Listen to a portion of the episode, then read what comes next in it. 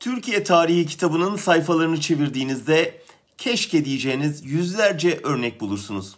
Mesela 1959'da Başbakan Menderes partinin ileri gelenlerinin sözünü dinleyip erken seçime gitse belki yine başbakanlığı kaybederdi ama Türkiye darbe geleneğiyle tanışmamış olurdu.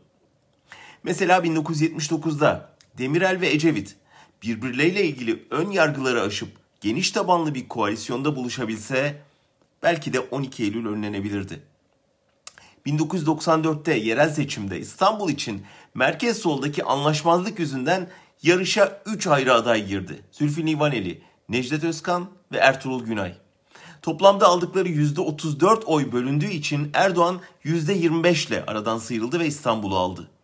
1995'te aynısı genel seçimde tekrarlandı.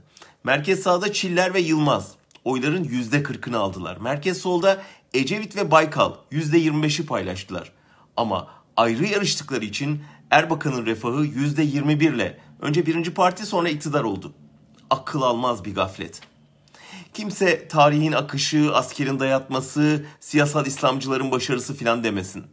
Bu tarihte damgası olan 5-10 kişinin biraz akıllı davranması, biraz sağduyu göstermesiyle 27 Mayıs'ı, 12 Eylül'ü Erbakan'ın, Erdoğan'ın iktidarını yaşamayabilirdik. Bunları neden anlattım? Çünkü bugün de muhalefet aynı tuzakla karşı karşıya.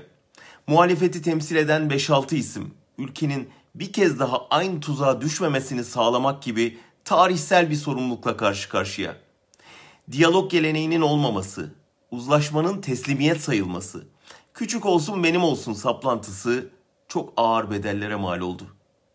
Son HDP operasyonu da gösterdi ki orada durmayacaklar. Bir araya gelmedikçe bütün muhalifleri tek tek hapsedecekler.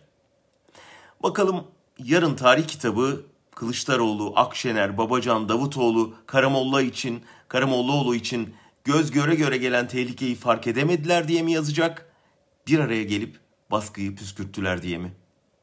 Dileyelim de hiç değilse bu kez akıl ve sağduyu galip gelsin.